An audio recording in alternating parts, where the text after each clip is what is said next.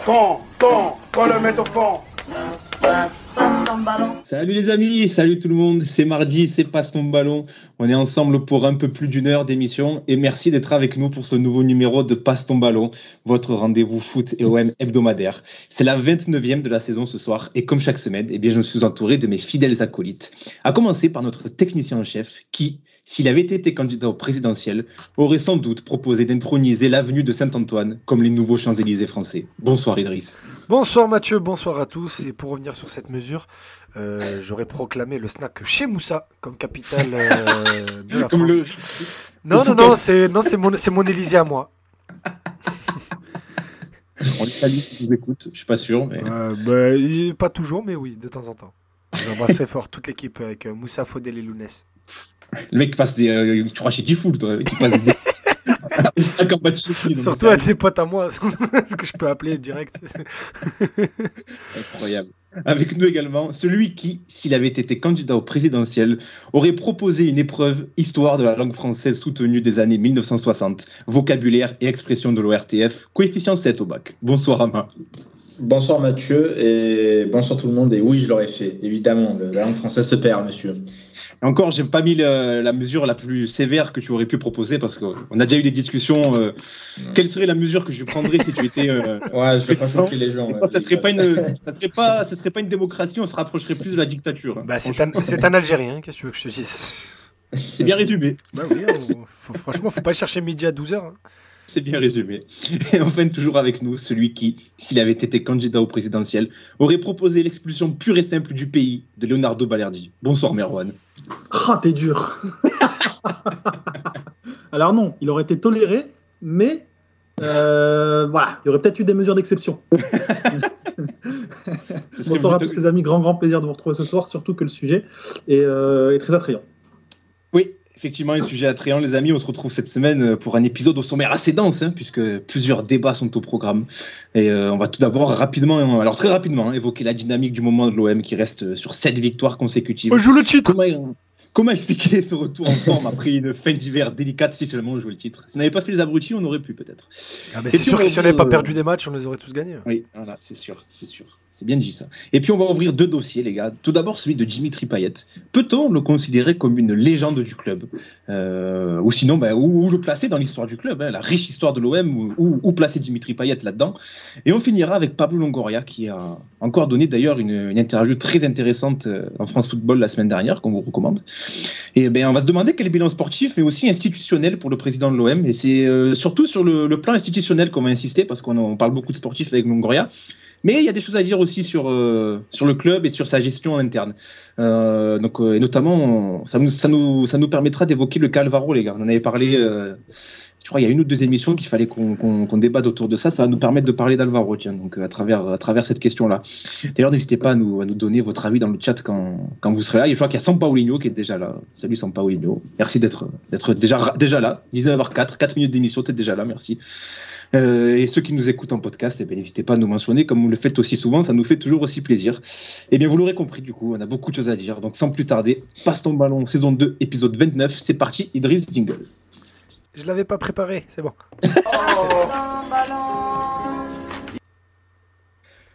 C'est- J'ai- j'ai- tu vas le laisser au montage, ça.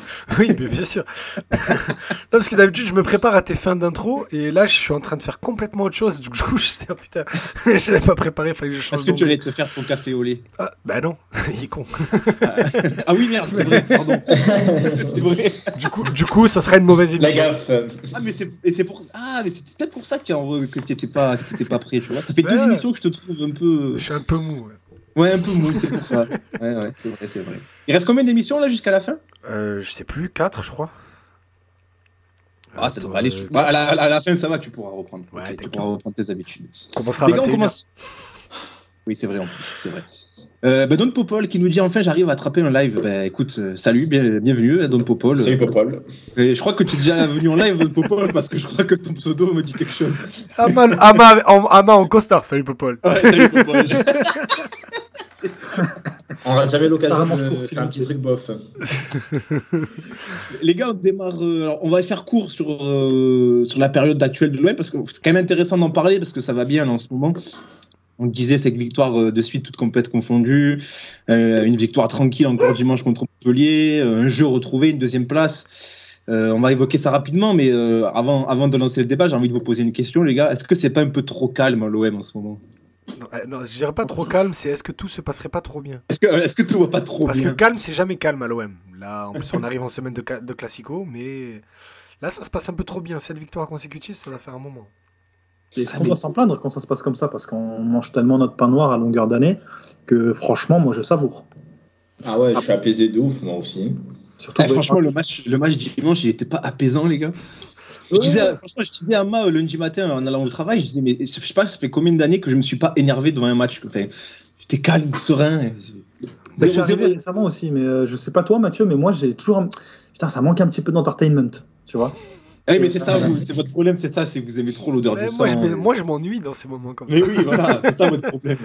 Moi, mais après, dès la m'ennuie. 60e minute, tu savais que ça, ça ronronnait. tu sais, Je me suis dit, Ah, On évidemment, on prend un ça- maintenant, là. Voilà. Moi, je, moi, je me dis, ah, évidemment, on en prend un, là. fait. l'hôpital. Après, j'avais pas envie d'avoir le débat Mandanda, Paolo Lopez. Est-ce qu'il faut pas le- finalement Mandanda pas décisif, tout ça. Donc je dis bah on le prend pas, mais bon, un petit, une petite transversale, un truc. J'ai le se passe trop bien. Axel là. qui nous dit, Axel qui nous dit comme, euh, comme l'a dit un certain Marwan B dans le chat, depuis que Balerdi est blessé, on est invincible. Écoutez, Pour ça, c'est une corrélation qui marche. On la prend. Est-ce qu'elle marche mieux que la corrélation Ah, mais les, les bons matchs de l'OM n'ont été faits que quand Balerdi était sur le terrain. Ah, euh, bah, ça, franchement, tu. Non, mais tu, tu rigoles. Hein. Il est parti. lancer, là. Il est parti, il est parti le tweeter, arme à la main. Il était tellement content. Vous voyez qui c'est là Adrien Munch, là, Adrien Flunch, là, sur Twitter, là, qui Ouais, me- crois que- Voilà, lui, là, qui me- lui, il parlait de Balerdi. Moi, Je suis j'utilise, très facilement l'option masquée. Moi, je sais pas co- comment tu. Exactement. Adrien Flunch. Non, mais bah, bien sûr, Adrien Flunch, le mec, c'est euh, connerie à volonté. Par rapport à, à, à Balerdi, il faut les déterrer, ces tweets, quand même. hein. Là, on- ça, ça joue pas mal. Il n'y a pas Balerdi sur le terrain. Moi, je dis ça, je dis rien. Et Gros Nono, il est d'accord, il dit c'est complètement trop calme, mais une élimination face au PAOK et un petit tarif au parc et la crise revient. Je suis d'accord. Salut Nono d'ailleurs. Ah, toujours là. euh, je pense même pas en vrai. Non, moi c'est jeudi que je sens le. Je suis pas mais tranquille j'ai un deuxième feeling soyez négatif. confiants, Bah, tu l'as ton excuse, donc euh, ça va être une ambiance volcanique, euh, insupportable. euh, Voilà. Moi, j'ai peur aussi. Je T'as partage fait, t'as fait de- tourner, de- mais, tu tomberas pas dans la crise. Même moi, j'ai la petite appréhension, pardon, la petite appréhension de, me faire éliminer, mais, mais je, je pense que tu tomberas pas dans la crise parce que justement la spirale du moment est tellement bonne et au final, si tu te fais éliminer, on trouvera euh, mille, euh, mille excuses différentes et on se remettra directement dans le bain du classico. Ça fera un petit coup d'arrêt, mais euh, mais non, je pense pas que tu tomberas dans la crise. Est-ce qu'il n'y a pas un grain de sable, les gars, qui peut enrayer la machine euh, ça peut Franchement, être ce- j'ai- pas match, envie- Ça peut être. euh, J'ai pas envie de le dire, mais une blessure, euh, une blessure de, du, de notre deuxième débat de la soirée, et ouais, ça peut, ça peut venir niquer la fin de saison. Mm, Même pas en vrai. Ah, on mon- joue trop bien en ce moment. Ouais, là, t'as une, blessure et on te dit qu'il est pas là jusqu'à la fin de saison? Bah, regarde, Harit, euh, il prend très très bien le relais en ce moment. hein. Je te dis pas que c'est le même niveau, mais Dans les euh, quatre dernières- matchs qu'il fait. dans les il quatre dernières- en ce moment. Dans les quatre dernières journées, tu joues Lyon, Rennes, Strasbourg. Et une potentielle finale de Coupe d'Europe.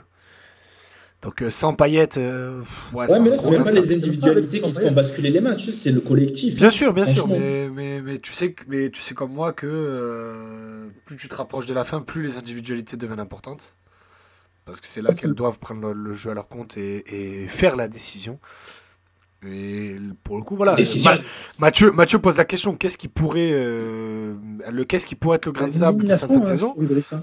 Non, Ouais, moi je suis, pas. je suis d'accord, Merwan. Euh, Parce qu'en fait, cette équipe, elle est tellement friable, on est tellement une équipe de série, parce que, bah, év- évidemment, équipe jeune, euh, euh, qui dit forcément, mentalement, c'est pas les, les équipes les plus solides du monde. Et tu vois qu'avant Nice, bah, on est vraiment en dilettante, et puis que Nice, derrière, tu fais une grosse victoire avec la manière, et bah, tout repart.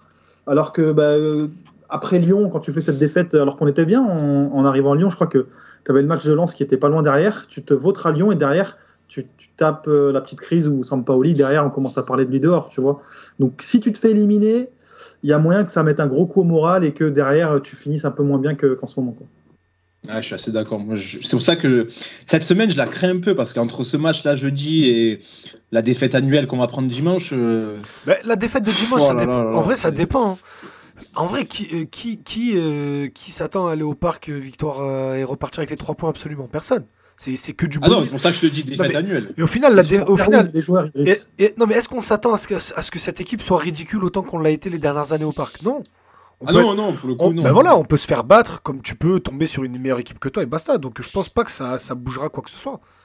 Non, c'est plus ce jeudi, moi, qui, à la limite, dimanche, bon. Franchement, Si tu te qualifies et jeudi et que dimanche tu perds, bon. Moi, l'un et la l'autre, je m'en fous parce que de toute façon, tu joues, tu joues Nantes mercredi au Vélodrome, donc tu auras vite l'occasion de, de repartir de l'avant. Et, et au final, tu sais, en plus, tu auras tous ceux que j'aime pas là qui vont venir dire Ouais, l'OM est enfin débarrassé de la Coupe d'Europe dans le sprint final.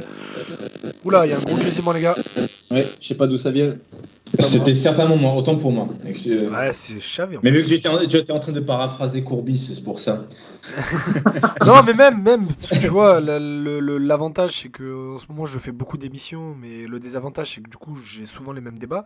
C'est que ben, la Coupe d'Europe, imaginez qu'on finisse euh, quatrième et euh, qu'on ait perdu la finale de Conference League, que ce soit 10 2018 bis, tout ça.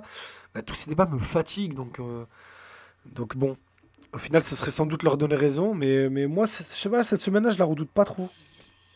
Salut Moi non plus, Sandar euh, qui non. nous dit bonjour dans le chat. Salut Sandar. Salut Walid aussi. Walid qui nous dit dimanche on perd pas. Merwan, toi tu. Il a raison, Walid. Je t'ai coupé, je crois, Merwan. quand- Je viens, de, je, viens, je viens de découvrir le, le grain de pastis dans la voix d'Ama et ça me rend euh, assez, assez étrange. Mais, euh, mais bref. Euh, Il faut qu'on regarde un match ensemble, Merwan. Tu verras que j'ai un autre visage, en plus de celui que tu as vu euh, sur le terrain. Avec plaisir. Euh, bah écoute, en fait, moi je, je suis contre le fait de vendre la peur, comme dit, euh, comme dit Mbappé, mais Faut dans arrêter d'avoir peur. Exact, exactement. tu Part en couille cette émission, les gars.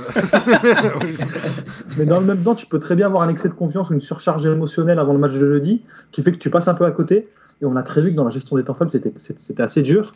Et mine de rien, je sais pas si vous avez regardé le vestiaire hier de l'OM. non, pas encore. Euh, Pas encore regardé, ouais.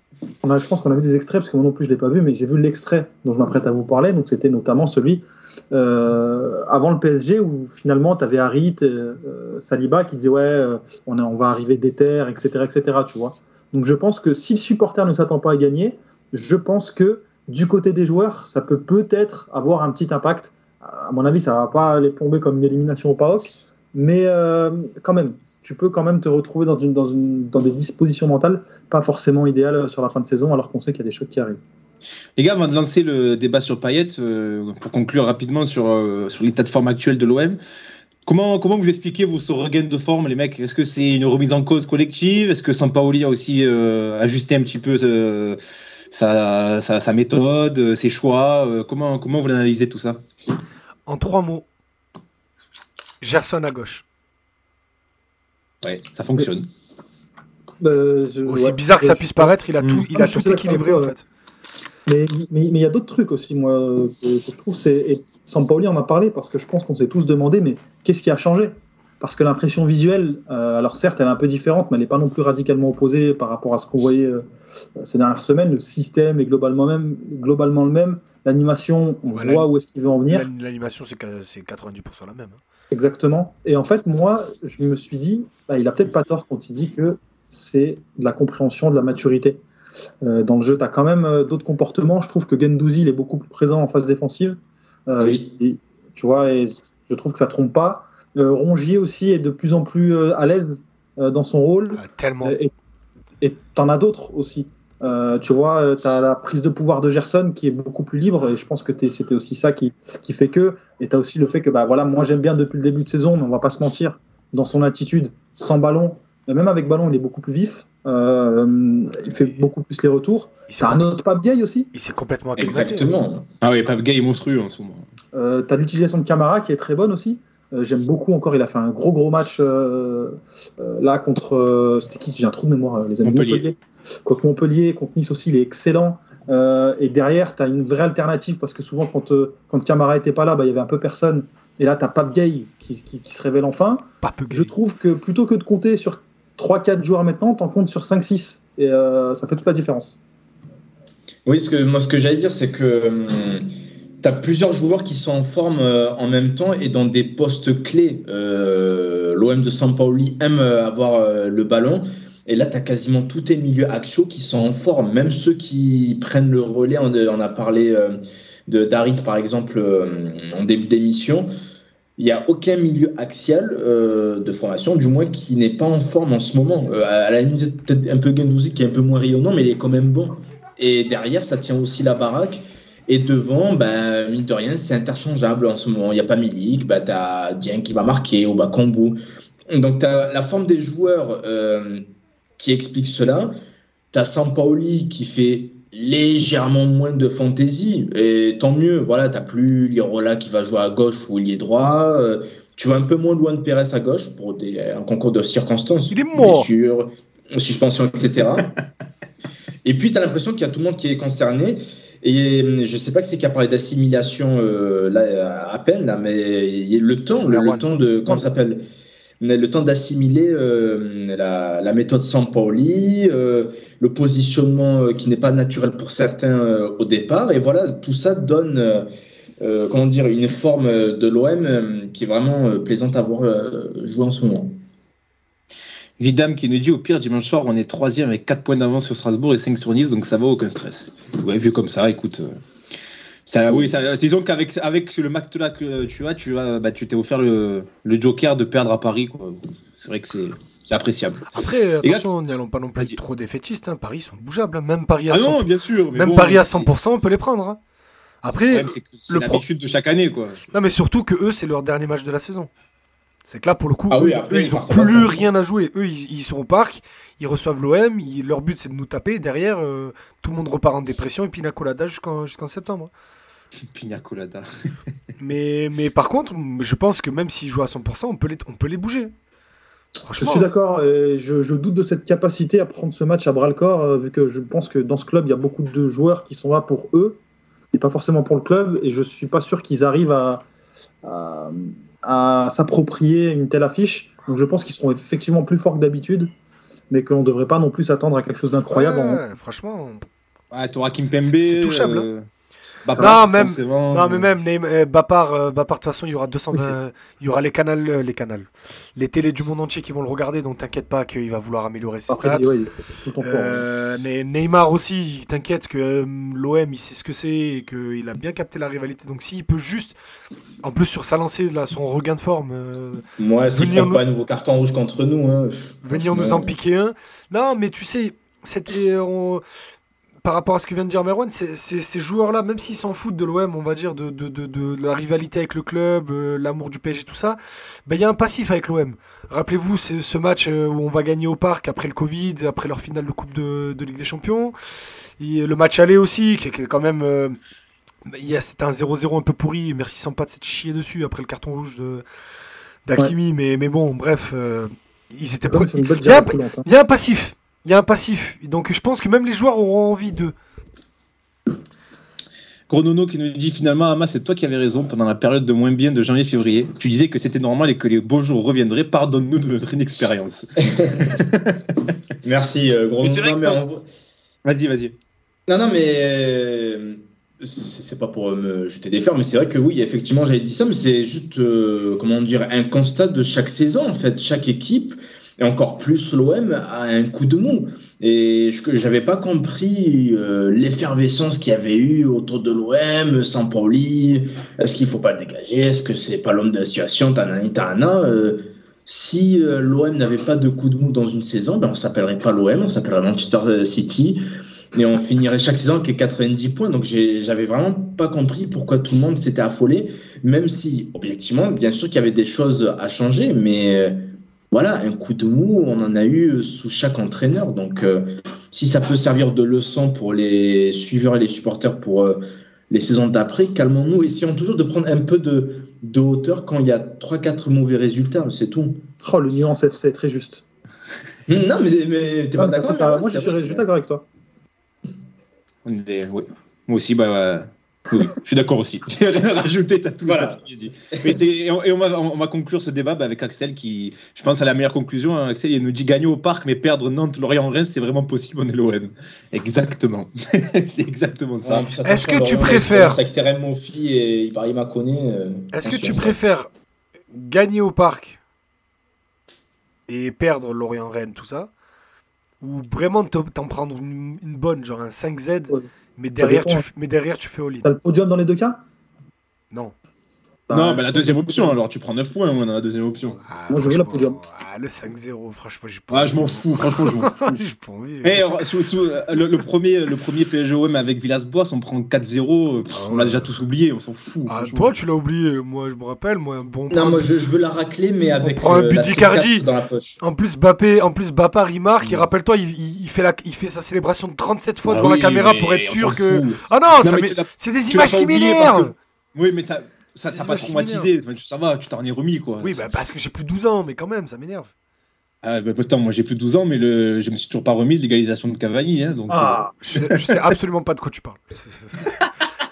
très très dur. euh, Les gars, on passe au, au débat suivant sur Payet, Go. ou à moins que vous, ayez rajouté, vous vouliez rajouter quelque chose. Ouais, je voulais dire que j'étais pas d'accord avec Amma, mais j'avais la flemme d'avoir le débat maintenant. donc. Oui, c'est. Ça sert à rien. Ok, très bien. Allez, on, on passe à, on passe à Payet. Euh, T'as préparé le jingle, Idriss C'est bon? Ah, attends. Ouais, c'est bon, il est prêt. Allez, vas-y, balance. Les gars, on va parler de Payet. euh, alors, pas sur la forme du moment, quoique, quoique. Mais on va essayer de, de répondre à un débat d'ailleurs que je vois beaucoup en ce moment sur Twitter. Je sais pas pourquoi. Mais on va essayer de se demander quelle place a vraiment Payet dans l'histoire de l'OM. Parce que, bon, mine de rien, il est quand même plus ou moins là depuis 2013, malgré une interlude d'un an et demi en, Angleterre. Ça fait quand même euh, quasiment une décennie. Euh, il a eu de très gros moments, de- des moments très bas aussi. Est-ce que les gars, déjà, euh, la première question que je vais vous poser avant vraiment de rentrer dans le vif du sujet, c'est euh, pour faire suite à ce qui s'est passé la semaine dernière, donc son but contre, contre le PAOK et tous les débats qui ont suivi. Déjà, une petite question comme ça, légère. Est-ce que son but, là, le but de, de contre PAOK, est le plus beau qu'il a marqué à l'OM Ah oui. Euh, euh, Le plus beau que vous ayez vu au stade euh, Je sais pas, parce que par, exemple, Ama, toi, tu préférais, je te lance de- directement Ama parce que t'es pas, je sais que tu n'es pas d'accord, toi, tu préférais celui contre Leipzig. Ouais, franchement, je, je, on est Ah, plusieurs jours après et il y a l'émotion, oui, tu as raison, Merwan, parce que hum, je pense que la beauté d'un but ne, ne se contente pas justement qu'à sa beauté technique, mais il y a aussi le contexte et ce qu'il avait fait contre Leipzig ce soir-là, un match important, etc. Ben forcément, ça donne une saveur spéciale. Mais mine de rien, c'est quand même euh, une très grande maîtrise technique ce qu'il a fait contre Leipzig. Bon, euh, contre le, le PAOK aussi. Je sais pas, franchement. Mais après, tout ce que je peux dire, c'est que la plupart des beaux buts que j'ai vus euh, dans la dernière décennie de l'OM, ben, c'est Payet, quoi. hein. Je peux Ouais. t'en citer euh, À pas oublier, 3-4. Il y a. à pas oublier Guingamp. hein.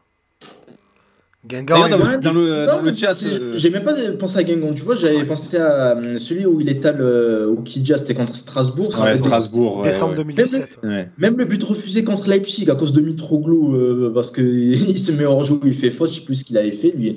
Mais son but là, il était fantastique. J'avais Ouais, frappe deux du gauche, sur ça euh, pour euh, me rendre compte que le but était refusé. Mais à choisir, ah, je reste sur Leipzig, parce que comme dit Merwan, c'est- c'était un match spécial. Dans le chat, dites-nous quel est votre but préféré de Payet à l'OM d'ailleurs. Ah ouais, c'est vrai qu'il a mis quelques bangers quand même. hein. Ah, Oh moi, ce- celui de Guingamp, pour moi, il est, il, est, il est fou. Il arrive en deux. Moi, celui de Leipzig, il, Ouais. mais je, je suis désolé, mais Ah il, est- ouais il est même pas Ouais, top bah, 7. Celui de Leipzig, euh, c'est ce qu'il représente, mais Oh en termes Oui, parce de- que c'est parce que c'est le match, c'est le souvenir Oui. du match. Esthétiquement, ben oui, non, il est beau, mais il a, il a, il a fait mieux. Il y en a un contre Lorient. T'as vu beaucoup des, des, des, des lucarnes extérieures du pied, toi, après Oh, avoir il y en a, vu, il y en a un contre, il y en a un contre Lorient où il est en pivot dos au but et il lobe le ballon, il lobe tout le monde du pied gauche. Le ballon il va mourir petit filet juste devant la Oui. ligne. C'est même pas, c'est même pas. En fait, le Oui. truc c'est que c'est, moi je te parle de gestes maîtrisés. Après le but de Leipzig, je dis pas qu'il l'est pas. Tout ça, c'est pas, c'est un, but magnifique. Je dis que j'ai d'autres buts que je préfère parce qu'après moi je suis un peu je suis un peu une brute du football, donc moi les patates de 20 mètres, ça me, ça m'émeut un peu. donc là, la, la frappe contre le PAOK, et celle qui ce, qui, est fou, c'est ce qui, c'est c'est exactement ce qu'il veut faire. Il n'y a pas de, il essaye pas de juste la prendre comme ça ou quoi. Non, non, non. Le ballon arrive, il veut la prendre externe du pied. Tu le vois dans sa façon de se coucher sur le ballon, la façon qu'il a de, bah, se mettre face à la cage avec les épaules bien droites face à la, cage. C'est exactement ce qu'il veut faire. Et le ballon, ben, le ballon, tu le vois au ralenti, il bouge pas. il la prend tellement, la frappe est tellement pure, il la prend tellement bien que le ballon il tourne même pas en l'air, il va juste bam mourir dans le dans l'angle en plus du filet. Donc non, non pour moi c'est de loin le, son plus beau but. Ouais, pareil. Je pense que c'est assez incontestable. Après, si on parle vrai, enfin, en termes de réalisation, déjà, je pense que c'est la plus belle reprise de volée que j'ai pu voir. Ah oui, oui, oui. C'est- Euh, moi, ouais, moi sur le plateau du Phocéen, j'ai dit c'est le plus beau but de la saison, euh, toute compétition confondue. Je parle pas Oui, juste de l'OM. Hein, C'est pour moi voilà, c'est poussage direct, c'est on n'en Oui, parle oui. même plus. Bah, t'as euh, le mec de. Comment ça s'appelle euh, T'as un Allemand, Knopf, prêté par le BVB, là, qui, avec Francfort, je... Ah, euh, contre le Barça? Ouais, contre le Barça, ouais, c'était Francfort, qui met Ouais. un copier-coller. Copier-coller, mais d'un peu plus près, un peu moins bon. Ah non, mais- celui de Payet, il est bien plus bon. Bah, oui, je suis d'accord avec toi. J'ai pas le but en tête, je vais pas faire le Parce que celui de, de, de Knopf, tu vois, il y, a- il y a tous les joueurs qui arrivent vers lui, donc il a, il a pas le temps de réfléchir, il la frappe et elle pourrait très bien partir au-dessus. Alors que Payet, le, le ballon, Ah, il a le temps d'arriver, il est totalement relâché et elle part vraiment là où il veut. Et ce qui est incroyable, c'est, comment dire, le, le relâchement et la puissance en même temps du tir. Parce que tu pourrais te dire, il est tellement relâché qu'il va pas la frapper Ah, fort. suis d'accord, je suis d'accord. non, elle part à 10 000, elle part. c'est- Elle est incroyable. mais, mais parce que c'est là quand je, quand je parle de maîtrise et de technique, c'est qu'il il, il, il- il- il domine son ballon, mais grâce à aussi à la passe d'under, c'est que il la prend au bon rebond parfait pour pas que la balle soit assez ralentie, tout ça. Bref, le but est, est une perfection. Donc pour moi, c'est oui, de son but numéro 1 à l'OM, je pense que c'est son but numéro 1 en carrière. Après, s'il y en a qui veulent mettre son slalom à West Ham, je comprendrai. Mais, mais à l'OM, pour moi, sans aucune contestation possible, c'est numéro 1. C'est le but que d'habitude tu vois passer euh, à la télé, sur YouTube, peu importe, et tu dis putain, mais pourquoi nous on n'en met jamais des comme ça? Ah ouais. Exactement. C'est ça. Non, mais tu sais, souvent, c'est des frappes où le mec, il- il- on lui décale le ballon, mais tu sais, c'est dans une phase de jeu. Et du coup, lui, le, le gars a juste à, à- à tirer comme un bourrin, coup du pied, et après, t'as l'impression que c'est du bourrin. Ouais, là, le temps, là, le temps s'est arrêté. Parce que Là, encore vois- une fois, tu sais, c'est un corner, tout le monde est dans la surface, le ballon, il part à l'entrée de la surface. Tu te dis, mais qu'est-ce qu'il fait? Et d'un coup, non, l'autre, il arrive, il se couche parfaitement de trois quarts. Il... Et bref, il a juste la, la- la balance du pied droit. Non, c'est esthétiquement, c'est c'est parfait ce qu'il a fait. Les gars, on va, on va enchaîner sur Payet, euh, bah, sur son, sa place dans l'histoire de l'OM. Alors, je me suis amusé hier à faire un petit sondage sur Twitter. euh, D'ailleurs, il vient de se terminer 0 minutes restantes. Oh, c'est parfait, c'est tellement satisfaisant. Les gars, ça Euh, encore. Ça grésille un petit peu, attention à vos téléphones, les gars. Euh, j'ai fait ce sondage hier parce que moi, bah, je voulais avoir un petit peu le ressenti des, euh, gens sur Twitter. J'ai quand même eu 500 votes, je suis assez content. Merci à ceux qui ont relayé le tweet. Donc, je demandais sur Twitter quelle, place pour Payet dans l'histoire de l'OM. Donc, les propositions étaient légende, euh, grand joueur, joueur important et pas encore dans l'histoire. Euh, et ben, la, catégorie qui l'emporte avec 48,9%, c'est grand joueur. Donc, je sais pas les gars si déjà vous si vous aviez pu ou si je sais pas si vous avez répondu à ce sondage mais si vous avez euh, si vous aviez pu vous définir euh, dans quelle catégorie vous situez Payet donc légende grand joueur joueur important pas encore dans l'histoire dans le chat aussi dites-nous mais les mecs euh, là comme ça instinctivement avant, de avant de vraiment rentrer dans le débat où est-ce que vous le placeriez comme ça? Je, je suis partagé entre grand joueur et, et un joueur important. Euh, et pourquoi Pourquoi en fait? Parce que tout simplement, est-ce qu'on peut considérer qu'il y a une légende de l'OM à part Mandanda dans cet effectif dans des temps qui ne sont pas légendaires eux-mêmes? Euh, À l'échelle du club et surtout, l'épopée de Dimitri Payet à l'OM, c'est quand même pas un long fleuve tranquille. Euh, Il y a quand même plusieurs Dimitri Payet, on en parlait euh, en préparant cette émission et je faisais notamment référence à une déclaration qu'il faisait en début de saison qu'on parlera peut-être plus tard, mais où finalement on le sentait motivé avec l'équipe qui était en train d'être construite, alors que la saison dernière, enfin la saison dernière, euh, celle d'avant, euh, avec AVB, il est complètement, il est horrible, hein, indépendamment des causes, si c'est justifié ou pas, qu'on aime ou pas AVB, hein, mais il est complètement horrible, il est, euh, il est complètement antipathique. Et on a vu ça à plusieurs périodes à l'Olympique de Marseille. C'est que Dimitri Payet, quand il ne veut pas, il ne fera pas, et surtout il ne fera pas en sorte qu'on l'aime ou qu'on le comprenne. Et finalement, je trouve que malheureusement, en tout cas pour l'instant, on verra s'il y a un titre européen cette saison ou pas. Euh, c'est trop léger, il n'y a pas de titre, d'accord, pour le considérer euh, plus que bah, grand joueur ou joueur important. Surtout qu'on va pas se mentir, les 8 ans qu'il a passé à l'OM, c'est pas les 8 ans les plus marquants du club. Je rejoins certains arguments de Merwan. Pour moi, je ne le mettrais pas encore légende. Euh, dans le sens, allez, si euh, l'OM gagne la C4 et qui joue un rôle important dans cet éventuel titre, pourquoi pas, même si ce n'est que la C4. En fait, tout dépend de la définition de légende. Par exemple, un mec comme Marcel de Sailly, est-ce que vous le mettez dans les légendes de l'OM Jamais de la vie. Non. Bah, Parce qu'il gagne la Ligue. Des saison. Champions. Ouais, mais tu vois, c'est un joueur important de l'équipe qui gagne euh, Ouais, la Champions League. Mais pourtant, il, joue pas beaucoup. Alan Boxic, est-ce que tu le mets dans le dans le rang des légendes Non, tu peux pas, à pas- mais tu, tu peux pas mettre en légende un mec qui fait qu'une seule saison. À la limite, le seul qui pourrait prétendre à ce titre-là, c'est Didier Drogba. Mais à la limite, moi, je pense qu'il peut y prétendre, mais parce qu'il a rien autour de lui qui porte cette équipe. L'équipe de 93, c'est une équipe qui collectivement, t'as, euh, bah, un, si ce n'est pas les deux meilleurs joueurs à chaque poste euh, du championnat, et t'as certains des meilleurs joueurs d'Europe à chaque poste aussi. Donc bon. C'est pas la même, la même chose à considérer. C'est comme quand on parlait du top 30. Ben, Rappelez-vous, quand on préparait le top 30, on trouvait avec Mathieu qu'il y avait une omniprésence des, joueurs des années du titre. Mais le, on- après, le problème, c'est que c'est euh, ben, les seuls qui ont rapporté un titre en 20 ans. Mais bon. Du coup, moi, je refuse de, de, de, de juste ça. voir- Excusez-moi, les gars, il y a encore un problème de grésillement. Juste, voir, Ce, n'est pas moi. de juste voir ça par, euh, par le prisme du palmarès. Ouais, ça va être, ça va être immonde à faire partir au montage. Mais bon. Parce que, bah parce que le foot, c'est pas je- une finale, tu la gagnes, tu la perds. euh, C'est pas juste un but ou est-ce que Gignac est une légende du foot français s'il marque son poteau à l'Euro 2016 alors ça se joue à un poteau alors que le gars dépasse pas les 40 sélections donc bon. Tu vois ce que je veux dire? C'est quand on parle de légende moi je parle de, de, de tout d'absolu. C'est pour ça que je me rapproche plus de, de la vision de, de Merwan. Mais, euh, mais moi j'ai malheureusement quand même envie de mettre Payet dans, le- dans les légendes du club. Parce qu'il parce que tu mets qui Parce que tu mets qui dans les légendes Parce que le, le Voilà, gars, c'est ça le bah, problème, c'est peut-être que tu- il a pas de mais c'est 300 plutôt matchs. pour quelle euh, raison Il a, il a atteint, il est à 309. Depuis dimanche, il est à 309 matchs de Ligue 1. Je crois que je l'ai quelque part l'affiche. Avec l'OM Enfin, euh, pas de Ligue 1, il est à 309 matchs tout court avec l'OM. Ok. Euh, Ah, je- Bref, je Ah vais retrouver. je, je vais je pensais qu'il avait pas encore atteint la barre des je vais, 300. je vais retrouver l'affiche. Mais je dis malheureusement parce que justement, un joueur qui a connu autant de bas euh, à l'OM, je pense qu'il a plus connu de saisons moyennes. Et je parle pas collectivement, je parle personnellement. Moyenne que bonne saison. Et qui n'a rien, qui n'a, qui, qui n'a, pas gagné de titre, qui a vraiment plombé des saisons de l'OM. Je pense à la 18-19 et à la 20-21, donc de la saison dernière. Parce que jusqu'à l'arrivée de, Longo, de Sampaoli, Payet, il fait rien de la saison. Euh, Rappelez-vous, pour les plus anciens, ceux qui, ceux qui écoutaient au début Passe ton ballon, euh, les premiers Passe ton ballon, c'était, euh, c'était, il en prenait à- pour son grade à chaque émission. Mais malheureusement, bah, il, il est présent sur beaucoup trop de photos de grands moments de l'OM sur cette dernière décennie. Euh, donc, Est-ce que ces grands moments sont des grands moments, euh, à, part, à part la finale d'Europa League Qu'ils ne disputent même pas finalement?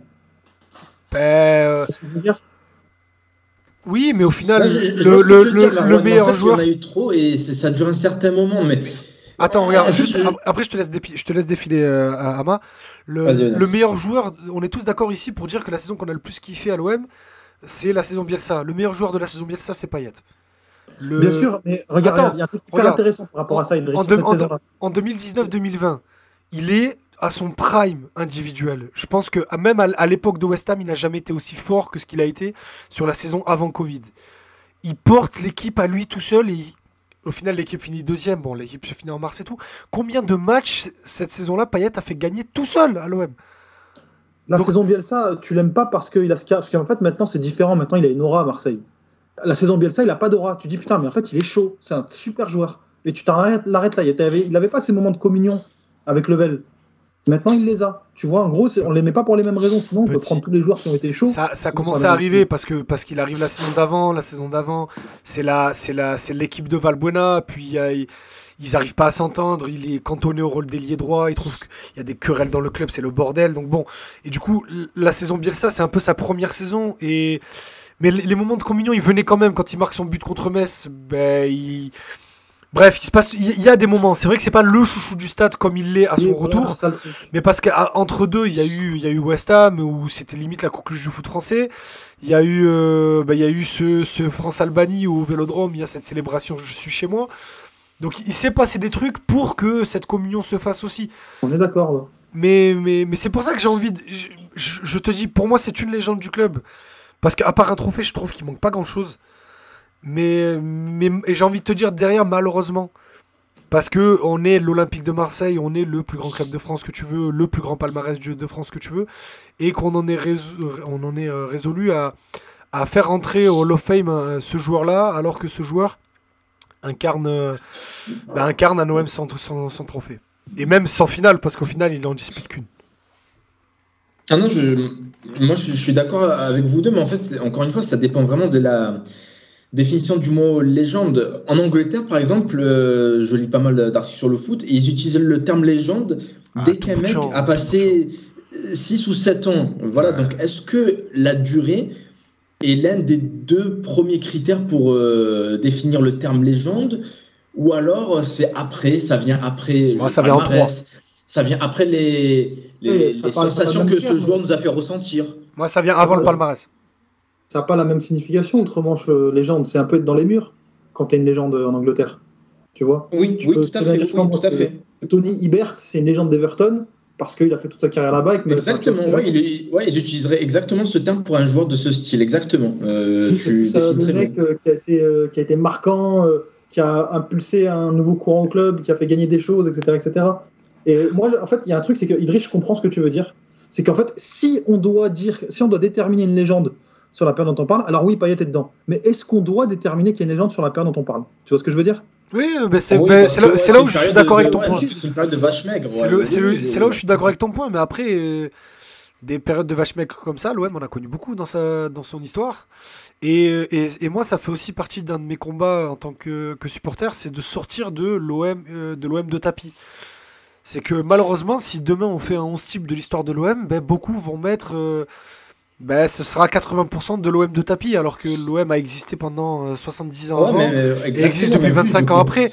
Mais, et du coup, on, regarde, quand on a fait, regarde quand on a fait notre, notre top 30, Payet, il a fini quatrième quand même.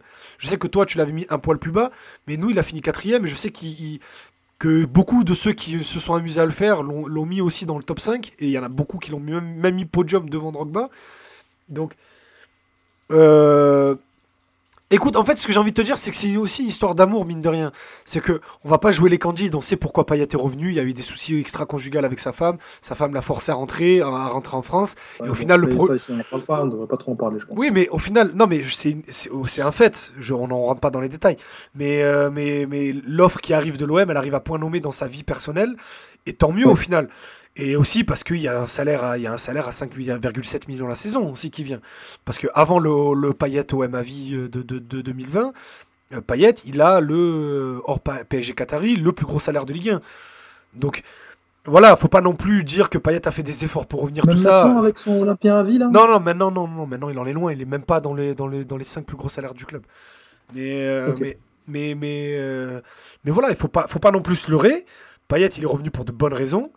Euh, il est, pas, il est, revenu pour, euh, pas pour les bonnes raisons euh, de prime abord, mais maintenant depuis qu'il est revenu, la fin de saison 2016-2017, elle est très bonne. Sa 17-18, elle est excellente.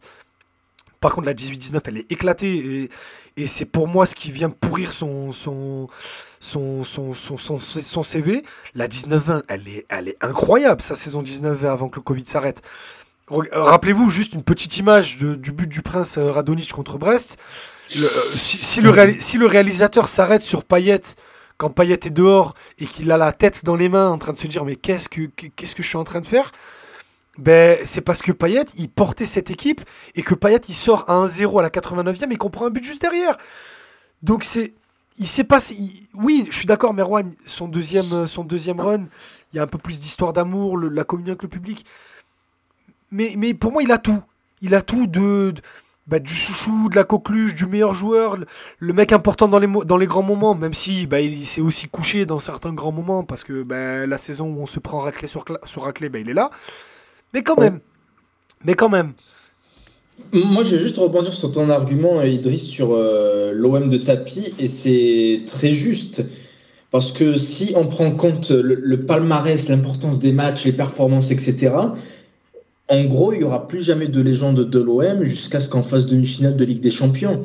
Et ça serait, comment dire, ne pas non plus respecter l'histoire de l'OM parce qu'il y a eu l'OM avant euh, 1993. Arrive et il y Trésor, Joseph Bonnel, euh, Joseph Scoblar, Roger, Roger Magnusson. On a eu des joueurs de fou. Et il y a eu l'OM après 1993. Et pour moi, un mec qui, qui fait 300 matchs à l'OM, et si tout se passe bien, euh, fera deux finales européennes avec l'OM, ce qui est très rare quand même. Il n'y en a pas eu Ouais, beaucoup ben- dans l'histoire de l'OM. Et qui, en plus. quand Hors web il est de dans tapis, il y en a aucun. Hors web de Euh, tapis, il le- n'y en a aucun. Bah, il y aura Mandanda du coup, mais hors web de tapis, il n'y en aura aucun. Voilà, et si en plus euh, tu prends en compte le fait que dans ses bonnes saisons, il est à un très très bon niveau, et c'est très rare pour l'OM d'avoir des joueurs de ce niveau quand il est en forme, ben, c'est pour ça que je le place entre euh, grand joueur et légende. Pour moi, il manque quand même le, le fait d'emmener l'OM à une nouvelle finale européenne, voire de la gagner carrément. Donc euh, je, comprends cet argument. Et Juste- s'il y a le palmarès, par contre, pour moi, il n'y a plus de débat. Juste pour dévoiler un peu les coulisses, parce que, parce que Mathieu est un petit souci, il va arriver, mais je vais, le- je vais le dire à sa place. Euh, avant de, euh, de faire cette émission, moi je l'ai proposé à Ama samedi dernier, parce qu'on a passé la soirée ensemble. Je disais, ouais, mais est-ce qu'on se poserait pas la question paillette, légende du pas du club? Parce que moi, justement, je voulais faire cette émission avant une potentielle finale d'Europa League, de Europa Conference. League, parce que je voulais pas justement qu'on soit dans la culture de l'instant, je voulais pas qu'on soit pris par l'émotion de la, du trophée ou pas du trophée, je voulais qu'on la fasse avant la fin de saison. De se dire, là maintenant, si demain tout s'arrête, voilà, demain Payet se blesse, il joue pas la fin de saison, la saison prochaine parce qu'il a 35 ans, ben, il a du mal à revenir de sa blessure, donc voilà, saison tronquée, ce que tu veux. Si maintenant on arrête tout ça, est-ce que Payet est une légende du club ou pas? Et c'est pour ça que je voulais avoir ce débat maintenant. Mathieu était d'accord, Ma- Ama pas, il voulait qu'on attende la fin de saison, mais, mais parce que bon, Non, on- parce que pas forcément. C'était juste une, une question de timing. En vrai, ouais, mais non, mais c'est pas grave parce que C'est judicieux de le faire maintenant, comme ça on va pas nous reprocher si, euh, je l'espère, l'OM gagne la C4 et tout, qu'on fait un débat en juin, en août, en, en disant ouais, vous surfez sur la vague. Là, on le fait avant. Voilà, on le fait, on est encore dans la saison, voilà, on a encore 7 matchs à jouer, si ça se trouve, on va finir quatrième. Et, euh, et ben, il, il incarnera encore une fois, peut-être malgré lui, parce qu'il fait une grosse saison, ben, l'OM qui a échoué. Parce que ben, Ouais. 2015, c'est le meilleur joueur de l'équipe, on finit quatrième, on a échoué alors qu'on jouait le titre en janvier. 2018, c'est le meilleur joueur de l'équipe et on finit quatrième, on a échoué alors qu'on on finit à 78 points. Donc au final, si encore une fois on sort du podium, ben, il incarnera l'OM de l'échec. Mais voilà, je voulais qu'on ait ce débat maintenant quand même. Alors je suis gros de souci de retour, son. Ouais, ben, en Ah, fait, ça- je crois que le souci de son venait de toi au final, Mathieu. Oui, parce que c'est une Euh, grésille là. Parce que, parce que j'avais mon téléphone à côté, j'étais en train de vous envoyer un message pour vous dire que je revenais. Veuillez m'excuser. Pas de souci. Pas de souci. Au départ, on n'avait même pas remarqué ton absence. Pour... Ouais, parce que ça, ça paraît très Non, bien. ça- ça les- discutait, vous voulez, je vous laisse et puis je fais mon jet. ben, ouais. Non, les, les arguments s'entendent. J'entends ceux d'Idriss, ceux de Marwan aussi. En vrai, il n'y a personne qui a vraiment tort. Je, je comprends le point de vue de. Non, mais il n'y aura pas de vérité absolue à la fin de cette émission. Le, le tout, c'est que nous, on se donne un maximum d'arguments et un maximum de clés. On en donne aussi un maximum aux gens qui nous écoutent, et c'est pour eux qu'on fait cette émission. Et après, euh, ben, à, ceux de, ceux- à ceux qui seront d'accord ou pas d'accord de se faire leur avis. Mais de, de toute façon, il n'existe pas de Hall of Fame de l'OM. Et vous savez, Mathieu Yama, depuis combien de temps j'en rêve. Mais, mais de Il a, pour- il a, il a, euh, il y a eu une il a failli exister. Vince. pour- Non, non, Il y mais voilà. Valbuena, Ayou et Gignac. Valbuena, Ayou, Gignac et Souli Jawara, non merci. Non, mais je veux dire, il n'y a pas de, de, de tampon qui dit tu es une légende du club. Après, à eux, de certains de se décider si c'est bien ou pas.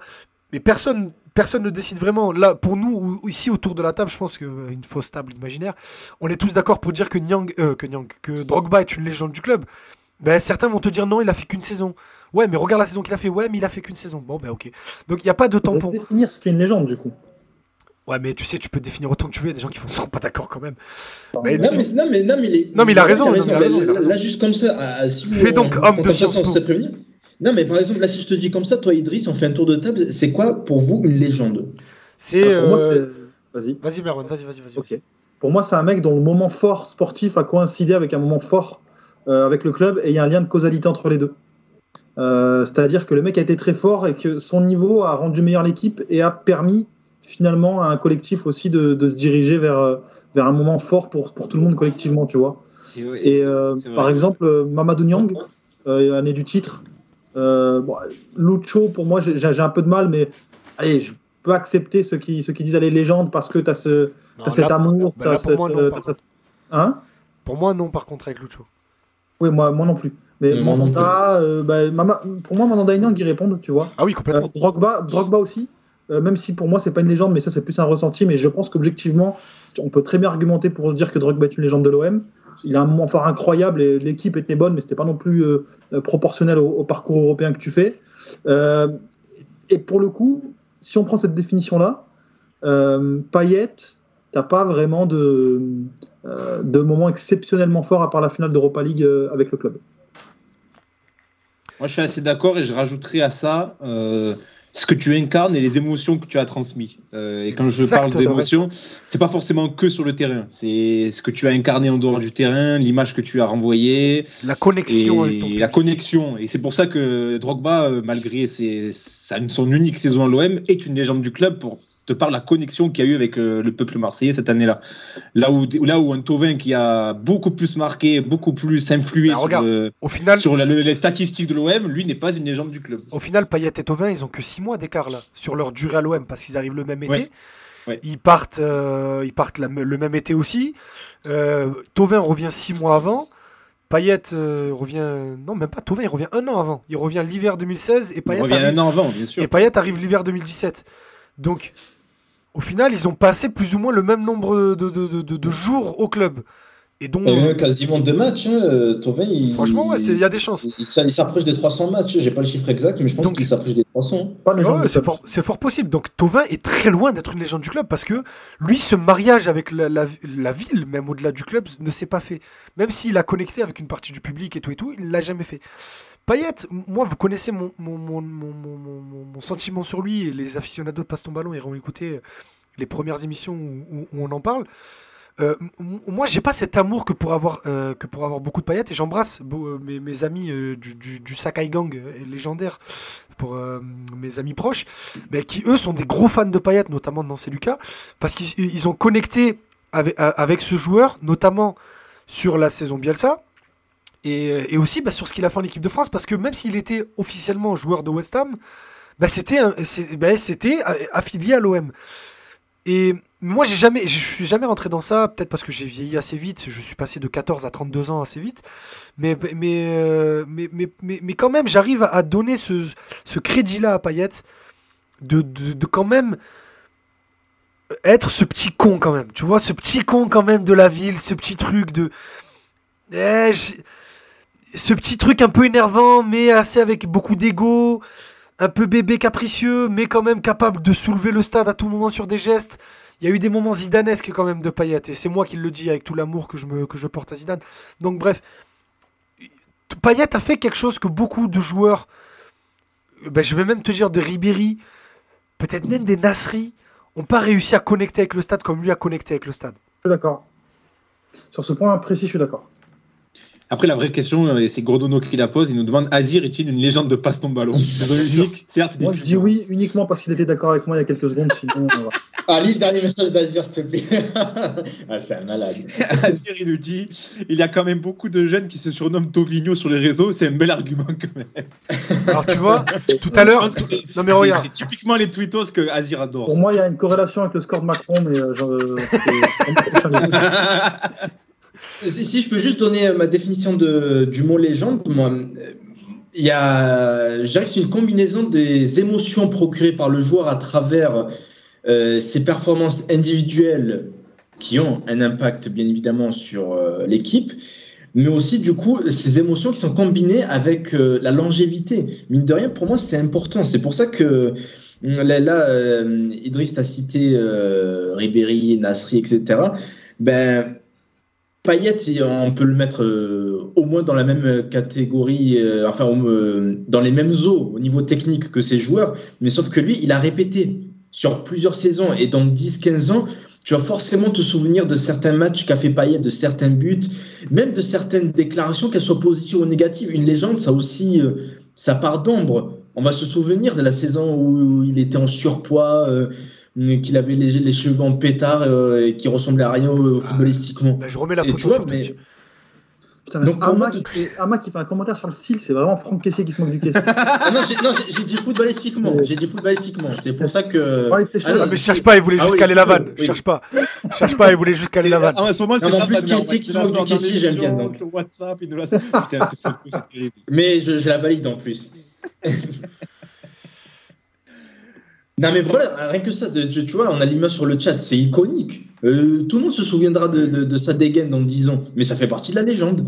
Oh. Nesta a une très bonne définition aussi. Nesta 13 là dans le chat, il nous dit les légendes, ce sont ceux qu'on retiendra à travers le temps. Et euh, est-ce que ça peu- me fait penser Est-ce est-ce qu'il y aura Ah, dans, attends, dans- attends, attends, attends, attends, est-ce que est-ce que est-ce qu'il y aura dans 20 ans des gens qui diront ah tu sais après une défaite de l'OM ah mais à l'époque de Payet je peux te dire que c'était Ça pas serait pas pareil. passé comme ça. À l'époque, avec euh, Balerdi, il y aurait eu faute, hein, le joueur serait pas passé. Allez, allez. Il aurait pris la jambe, mais le joueur il serait pas passé. Non, mais tu en auras, tu en auras qui te dira, qui te diront quand on, quand on aura, quand on aura un peu de peine dans le jeu. Ah putain, mais, mais rajoute juste Payet dans cette équipe. Eh, mais non, Exactement. un million qui vont te le faire ça, mais comme toujours. Mais, mais Et malheureusement. Milik, comment il te le mettait au fond, lui C'était une tir et but. Ah mais euh, oui, c'est euh, moi je suis d'accord avec ce que vient de dire Ama, il y a même la part d'ombre fait partie de, Bien sûr. de l'histoire de Payet à l'OM et limite j'ai presque envie de dire la rehausse les, les, les bons moments parce que il y a eu des Non, moments même pas, tu quand même pas, quand même pas. Quand même pas. Et Quand même pas parce que parce que tu veux que je te dise Mathieu en fait le problème de Payet et Merwan l'a très bien dit c'est que le gars en fait quand il a pas envie il a pas juste envie personnellement il est il est dans une envie de couler tout ce qu'il y a autour de lui en fait et sur la saison 2018-2019 c'était criant. C'était criant que qu'il avait envie que ça se passe pas bien et en plus moi c'est l'an- l'année où je passe un peu de l'autre côté vraiment où j'ai commencé à avoir vraiment des infos et tout et tout Comment ça, tu passes de l'autre côté? Non mais je Ouais, passe c'est bizarre comme phrase. non mais je suis c'est vraiment des obsédés. hein. Non mais je suis je, je passe on va dire de- du côté juste supporter suiveur à vraiment journaliste où je commence à avoir des informations de vestiaire, je sais vraiment ce qui se passe à l'intérieur du club et tout et tout et c'est pas Merwan qui va me contredire sur, surtout sur cette saison-là, c'est que euh, il était vraiment dans une entreprise de destruction massive de, de, de Rudy Garcia et Jack Henriero cette saison-là. quand je, quand- quand je dis rehausse les, euh, les bons moments, ce que je veux dire c'est qu'il y a, il y a eu des bas tellement bas que finalement tu, tu apprécies encore plus les moments hauts avec lui. C'est Ouais, tu vois c'est à double tranchant, l'émotion est décuplée dans les deux sens si tu veux avec lui. Je suis pas d'accord mais c'est ton, droit. Bah.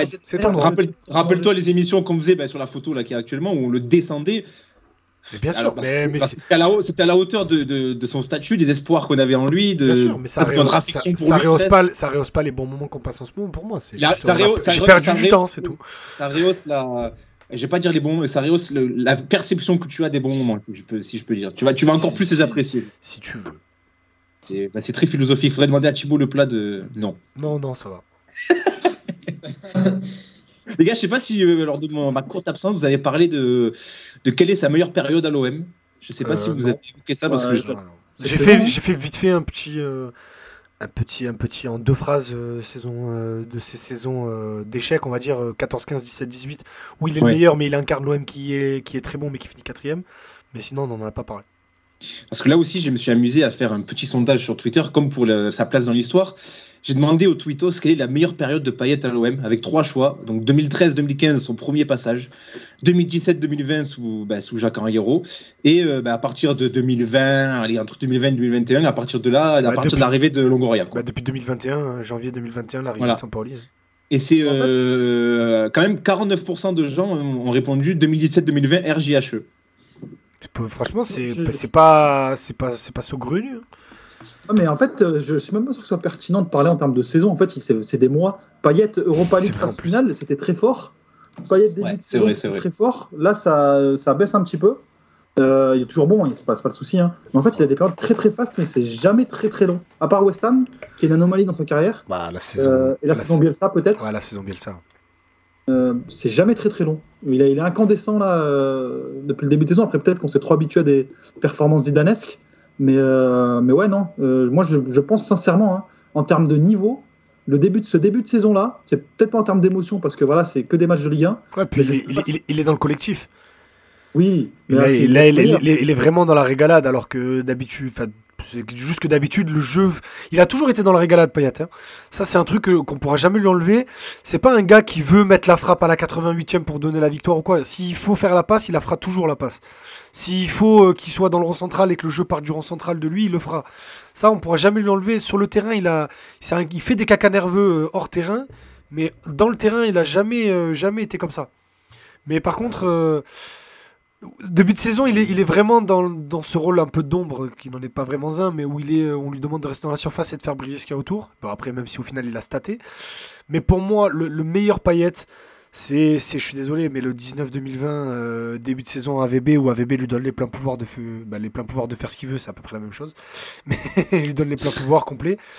Il est, euh, il est positionné à gauche euh, avec un milieu potentiel offensif négatif. Camara sans son rongier.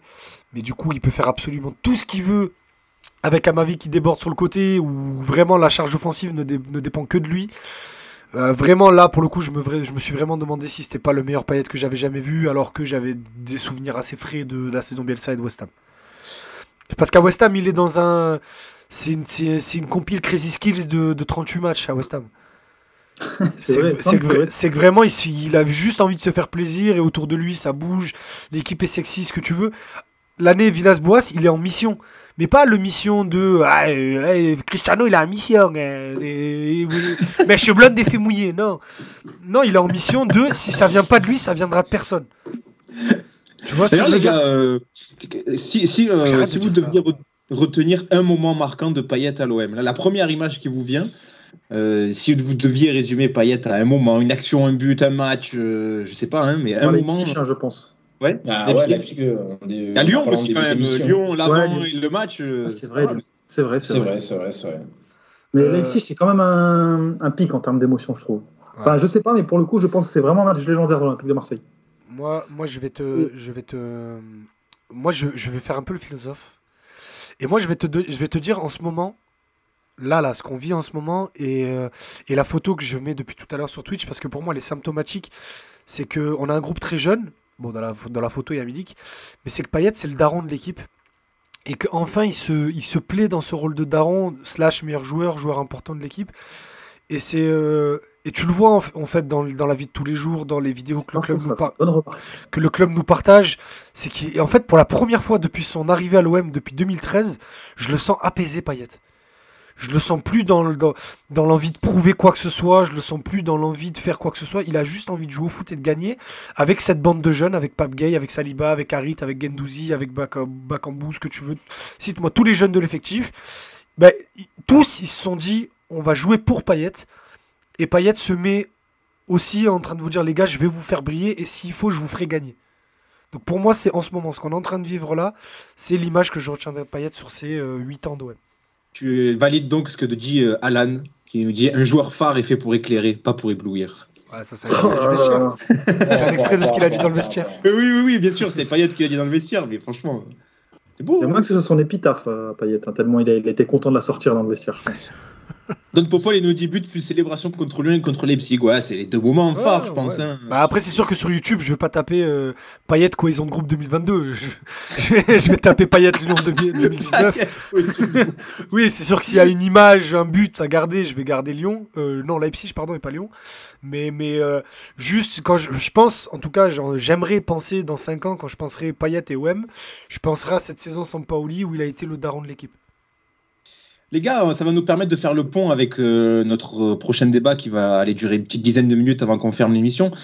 Mais est-ce que vous attribuez aussi la réussite de Payet, euh, etc., euh, à ce qu'il fait de bien cette saison, à la relation qu'il a bah, avec Sampaoli, mais surtout avec Longoria? On sait que Longoria, il est, important pour les joueurs. Il y en a beaucoup qui en ont parlé, qui ont dit qu'ils ils- ils appréciaient, ils aimaient bien euh, travailler sous, avec lui. Est-ce que vous pensez que Longoria a participé justement à cet apaisement que tu décris, Idriss, euh, chez Payet On sait qu'il a eu des relations conflictuelles avec Hero, Avec tout le monde. avec tout le monde. Avec, tu, tu fais bien de euh, préciser. Avec Eli Bob, même avec Bielsa, il a eu ses petits moments de, de caca nerveux, comme je disais tout à l'heure. Avec Garcia, n'en parlons pas. Avec AVB, encore plus. Non, il a eu des, il a eu des problèmes avec tout le monde, euh, Payet. Et justement, Ben- quel rôle de Longoria dans, ce- dans cette saison je, de bah, Payet? je pense que Longoria a fait en sorte, bah, déjà, euh, attention, hein, mais de, de, de, de, de séparer Tovin. Je pense que ça a fait un bien fou à Payet, parce que je parlais tout à l'heure du début de saison 2019-2020. Ben, c'est bizarre, mais c'est quand Tovin n'est pas là. Donc je pense qu'on a, on a aussi forcé un mariage entre les deux, mais que les deux, ben, déjà, au-delà du fait de ne pas s'entendre hors terrain, ce qui est une chose, mais ne pouvaient pas s'entendre aussi sur le terrain. Trop de. Parler un football. football. Non, mais au-delà, de... Payet pouvait se mettre au service de Tovin parce que bah, leur football se marie, euh, si on parle juste de terrain, mais mentalement, en termes de mentalité, de comment voir un match de foot et comment construire une équipe de foot, leur rôle dans le vestiaire n'était pas possible. Ils ne pouvaient pas partager le même vestiaire, ces gars-là. Donc, intéressant ce qu'il me dit Don Popol. Il me dit, je pense que Longoria lui a vendu une vision qui lui plaît pour sa fin de carrière. Ben, c'est exactement ce que je C'est là où je voulais en venir. C'est que derrière Longoria, quand il Rapidement, parce que ça fait deux fois que tu coupes à main. Rapidement. Désolé, franchement, désolé.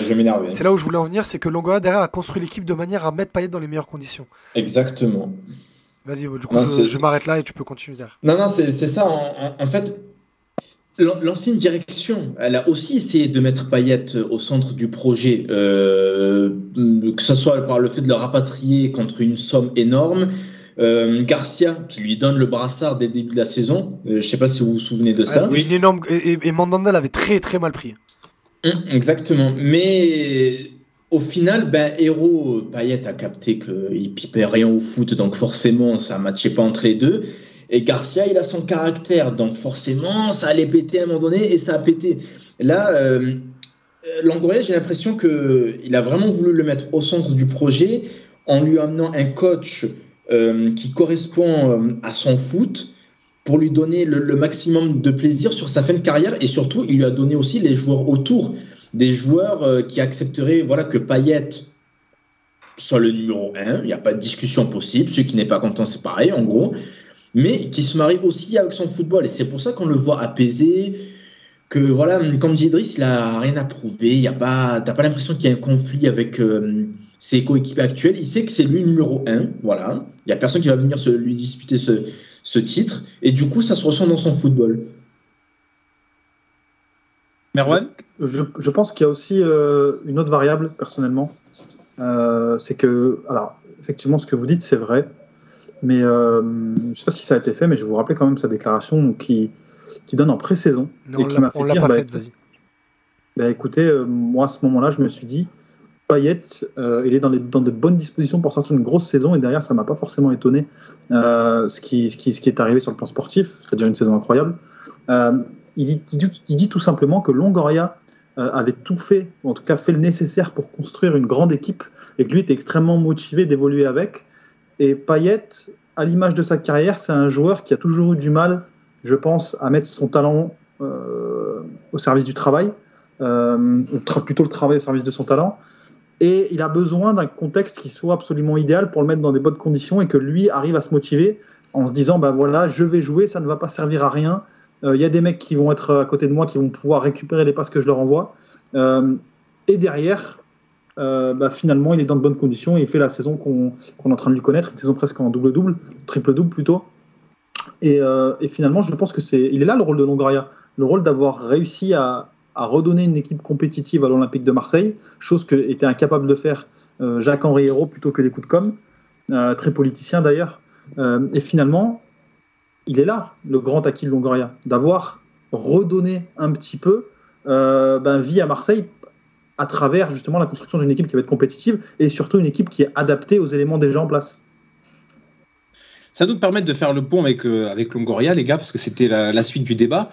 Euh, on parle beaucoup de son, de son apport sur le plan sportif qui est indéniable, et ça, on ne va pas revenir là-dessus. Euh, son, son, œil de recruteur qui, qui, parle encore, notamment avec le mercato d'été l'an dernier. Tout ça, on ne va pas revenir là-dessus. Moi, j'aimerais qu'on s'attarde un petit peu plus sur ce qu'il a fait au niveau structurel, et notamment aussi dans la gestion des, des hommes on parlait de Payet, ça s'est bien passé, mais il y a aussi une part d'ombre, notamment avec Alvaro, et on, a rapidement évoqué le sujet dans une précédente émission. On va essayer de s'y un petit peu sur les quelques minutes qui nous restent. Sur Alvaro, où ben, la gestion est quand même un peu bizarre, où Alvaro est prolongé il y a quelques mois. Là, ben, euh, il ne fait plus partie du tout du groupe et euh, bon, on se dirige clairement vers une euh, résiliation de contrat. Est-ce qu'il n'y a pas une part d'ombre justement dans cette gestion humaine de Longoria, les gars? Comment vous le percevez ça, notamment la, gestion d'Alvaro. Euh, il y a eu d'autres soucis avec d'autres joueurs euh, par, le, par le passé. Euh, essayer de me, faut essayer qu'on essaie de me, de me rafraîchir la mémoire, les gars. Ça, avec, c'est, euh, ah, ma vie déjà. À ma vie, oui, c'est ça, c'est à ma vie que je cherche. À ma vie, et que ça s'est pas forcément bien passé aussi. C'est une gestion qui, qui, qui- En fait, c'est un peu marche ou crève, j'ai l'impression. Je sais pas ce que vous en pensez, les mecs, mais. Bah, c'est ça le truc. Euh, moi, c'est ça là où j'ai du mal. Et, et je pense avoir un avis de. Je sais que pas, autour de cette table, on n'est pas tous du même, euh, du même avis, mais je trouve que la gestion d'Alvaro, elle a été mauvaise pour plusieurs raisons. Ah, je suis d'accord avec toi. Qui c'est qui serait pas d'accord? Bah, il- par exemple, quand on, quand on souligne l'importance sportive d'Alvaro sur la saison où on fait deuxième, bah, on- euh, parce que les gens n'aiment pas le profil, parce que c'est un défenseur qui est limité techniquement, on va, on va, on va penser qu'on valide du coup ce profil, euh, qu'on est un footix et que finalement euh, dire qu'on est arrivé deuxième aussi parce qu'Alvaro a réussi à former une charnière performante avec Chalita Tsar euh, et Bouba Kamara juste devant, euh, bah, c'est un problème. Et finalement, je trouve que derrière, euh, quand, tu, quand tu le prolonges, parce que tu n'es pas obligé de le prolonger, euh, sincèrement, euh, et que finalement, sportivement, il n'a pas la place que lui donne, entre guillemets, ce statut de cadre et de cadre prolongé surtout, euh, ben, tu peux te dire que quand tu es le joueur, quand tu m'as le passe du joueur, tu te dis, mais en fait, je suis avec des schizophrènes, là, on me prolonge, j'ai été important, et derrière, je joue plus un match du jour au lendemain. Euh, moi, j'ai rien contre le fait qu'Alvaro joue pas, d'accord Mais je dis que ça ne m'étonne pas qu'il y ait eu une dissonance entre le projet du club avec lui quand Sampaoli était là et son état d'esprit. Euh, derrière, il fait les déclarations qu'il fait, mais les gens jugent beaucoup à l'aune de ces déclarations-là. Sauf que derrière, tu as, une saison où il joue pas, et je pense où il n'a pas beaucoup de dialogue avec Sampaoli. Euh, Sampaoli, c'est pas forcément, je crois, un entraîneur qui donne des explications. Euh, ça, ressort. Hein. Tu prends Mandanda, tu prends euh, même gars, il garde dans le vestiaire, il lâche une petite phrase. Harit aussi. Euh, et derrière, la frustration accumulée, tu sais plus comment te comporter. Et tu as cette interview qui est maladroite, on est d'accord, qui, n'est ni, ni faite ni à faire, d'accord? Euh, Dans, je crois que c'est le Mundo Deportivo. Euh, et sincèrement, je pense que Longoria, il a cette gestion assez froide. Vicente, euh, à l'époque où il était à Valence, le disait déjà qu'il y avait des problèmes de comportement avec Longoria, qu'il en faisait qu'à sa tête. Je pense que quand, Longoria a une idée dans sa tête, c'est assez dur de, de le détourner de, de, sa direction. Et je pense que, à ma vie, euh, et Alvaro en ont fait les frais, même si à ma vie, pour moi, sportivement, ça s'explique beaucoup plus qu'Alvaro. Après, les, les, en fait, les deux ont prolongé avant euh, ben, l'année dernière. Et, le truc, c'est que ben, quand je vous dis, euh, quand on dit, quand d'autres disent, euh, Pablo Longoria, il joue une partie de football manager géante, c'est pas des vannes. C'est que le gars, il veut juste avoir le contrôle sur la carrière des joueurs et, et, pas les voir partir libre ou quoi et se dire attends lui il reste qu'un an de contrat ça veut dire que l'année prochaine on sait jamais s'il est bon il va devoir m'emmerder avec sa prime à la signature une reprolongation ou partir libre. Attends ce que je vais faire c'est que je vais le prolonger avec ses conditions mais que je vais me démerder pour si jamais euh, ça se passe pas bien de le refourguer à un autre club mais ça sera moi qui décide si on le garde ou pas. Tu vois? C'est ouais, que et après si on fait deux secondes de la psychologie de comptoir c'est pour un mec qui a ce poste avec une telle importance une telle pression aussi jeune je pense qu'il a aussi besoin, euh, bien ou pas, enfin que ce soit bon ou mauvais, pardon, mais de s'affirmer et d'être ferme dans des situations qu'il ne réclame pas forcément. Tu vois, par rapport à Alvaro, euh, je pense que l'histoire de l'interview, c'est un peu comme, euh, comme l'histoire de Bedimo avec Montpellier à l'époque de Jacques-Henri Hérault. Je pense que ça a arrangé bien tout le monde. Tu sais, quand Bedimo avait fait son, Oui, sa oui. fondation avec Montpellier, Bah, c'était Adil Rami aussi, c'était juste Jacques-Henri Hérault avait trouvé le prétexte pour libérer le contrat. Mais là, c'était un peu pareil. On cherchait une raison pour en vouloir à Alvaro. Alvaro a donné le bâton pour se faire battre. Sauf que là où ça aurait pu se régler euh, autour d'une table et euh, des excuses et on se retourne à l'entraînement, tout le monde est content. Ben, il a un peu tenu ce rôle de président ferme de je peux pas laisser passer ça parce que sinon il y aura des, ça va créer une un précédent. Donc euh, il y a- en fait, on est obligé de garder du recul sur un personnage comme Longoria, déjà parce qu'on est à Marseille et que des bons débuts de gestionnaire, on en a vu plein et avant que ça parte dans tous les sens. Mais, euh, mais surtout parce que, objectivement, le gars est bizarre. Longoria, il a pas l'air. Il, a pas l'air d'être net, mais je le dis pas dans un truc euh, de jugement, de, de, ou en étant un peu validiste ou quoi. C'est juste que je pense que le, il a déjà 12 ans de football professionnel derrière lui et que c'est beaucoup pour un mec aussi jeune. Donc je pense qu'il se pose beaucoup de questions et que personne n'est à même d'anticiper les réactions et les décisions de Pablo Longoria. Je suis, je suis assez d'accord, j'ai eu des retours assez similaires, euh, que ça avait l'air d'être un personnage, tu vois. Euh, D'ailleurs, quelle, quelle image il a au club euh, C'est notamment chez les employés, parce que bon, les, les joueurs, on en parlait avec Payet, on sait qu'il est quand même plutôt apprécié des joueurs, à part peut-être deux ou trois personnes comme Alvaro. euh, et Alan nous fait bien de le rappeler, il y a aussi euh, Camara et Tchaleta Tsar qui ont eu peut-être aussi des petits soucis avec lui, notamment. De Tatsar, voilà, merci. Voilà, oui, oui, merci, Tatsar merci. Alan de Merci, nous rafraîchir la mémoire. ouais.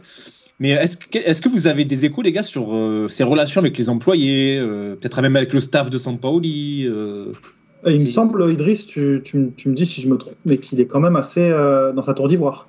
Ah, complètement. il a des rapports francs avec les gens quand il leur parle, il n'y a pas de souci. Il existe. peu, peu de monde le croise. Il existe, il n'existe pas au club. Hein. Longoria, tu le croises dans les bureaux, quoi. Mais, mais sinon, encore, tu le croises si tu arrives entre 5h du matin et, euh, entre 23h et 5h du matin parce que lui il passe euh, des nuits blanches à, regarder des matchs, à passer des coups de fil. Mais, euh, mais sinon, voilà, il y a, a quelqu'un qui s'occupe au club de tout ce qui est affaires courantes, administratif et tout et tout. Lui, en fait, c'est juste un directeur sportif qui a, qui a la main mise sur le chéquier, quoi. C'est juste ça. C'est ce qui me semblait avoir compris du comportement de Longoria. On m'a aussi dit que c'est ouais, un, personnage dans sa manière d'être euh, et effectivement, je pense que ça se retrouve aussi dans les témoignages. Qui a, encore une fois, je parlais de Vicente. Euh, après, on n'a pas tous les tenants et les aboutissants. Je ne sais pas qui est, euh, qui est, qui entre guillemets, la crevure entre Vicente et Longoria. La crevure. la crevure. mais, mais par rapport à ça, tu vois que c'est un personnage qui ne fait pas forcément l'unanimité. et je sais que le fait d'être assez effacé comme ça, mais en même temps d'avoir une influence assez importante, ça peut faire grincer des dents dans le sens où tu peux renvoyer l'image de quelqu'un d'assez hautain. Et dans les instances du football français, il n'y en a pas qu'un qui le pense. Olas avait notamment eu euh, cette, euh, cette réflexion, d'autres. Ah, euh, ah, ah, crois-moi qu'à l'OGC Nice, il est détesté. Hein. Je connais des gens assez bien placés au club, ils le détestent. Ouais, puis les gens ont encore à tête ses propos sur les entraîneurs français, etc. Ah, mais clairement, il y a ça, il y a le côté aussi, le mec arrive à construire une équipe avec trois bouts de bois et des crédits, du coup, tout le monde dit que c'est génial, l'OM est en train de troisième, mais du coup, les mm. clubs se disent, ouais, mais nous, les banques, si on fait ça, ils nous envoient chier. Donc, tu vois, il y a beaucoup de jalousie, beaucoup de. Il y a beaucoup de. On lui a tout donné tout de suite aussi, Merwan a raison. Donc, dans le foot français, en tout cas, de ce que je connais dans le foot français, des clubs que je connais, c'est quelqu'un qui est assez détesté. Personnellement, je trouve que c'est un label qualité de se faire euh, détester par ces gens-là. Ah, complètement. Euh, donc, euh, donc moi, je, je, je n'en retire pas rigueur. Mais oui, tu as ce côté un petit peu arriviste, un petit peu mec pédant qui étale un peu sa science. alors, sans que tu arrives forcément à le choper, parce que c'est pas un mec qui va, qui va forcément se montrer, mais qui est excellent dans sa communication.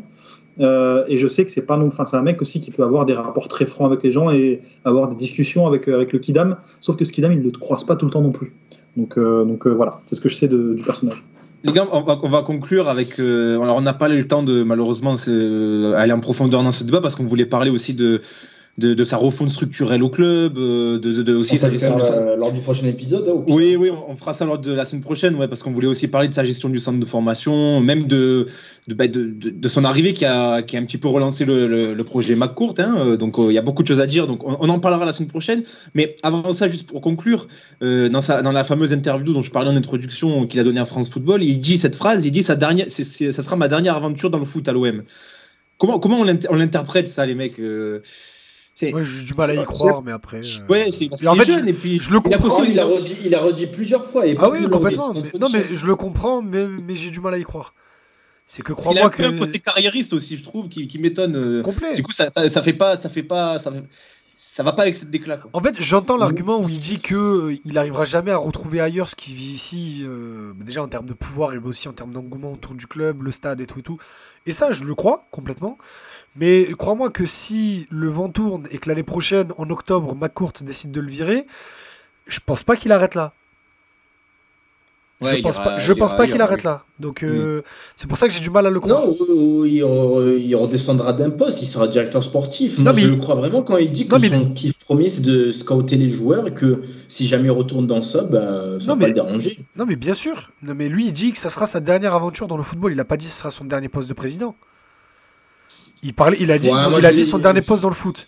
Oui, mais ça, c'est cet entretien. Mais, mais quand il y a RMC qui était venu faire l'émission spéciale à la commanderie, il avait précisé, il a dit, euh, en gros, euh, si je retourne ensuite dans le, en tant que recruteur dans un club X ou Y, euh, c'est davantage ce qui me correspond, quoi.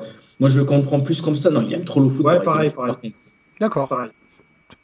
Il a raison, Alan, il nous dit la gestion du Katonja, ça fait partie ah, des éléments dont il faudra qu'on débatte. C'est ce que je vous dis, le gars joue une partie de football manager mm. géante, attention. Même, c'est lui aussi euh, au club qui, euh, qui pousse pour donner des contrats pro à tout le monde parce que euh, bah, parce qu'au moins il peut garder la bah, droit de vie ou de mort sur les joueurs aussi. Donc, c'est pas une vanne quand on dit il joue à football manager dans la vraie vie.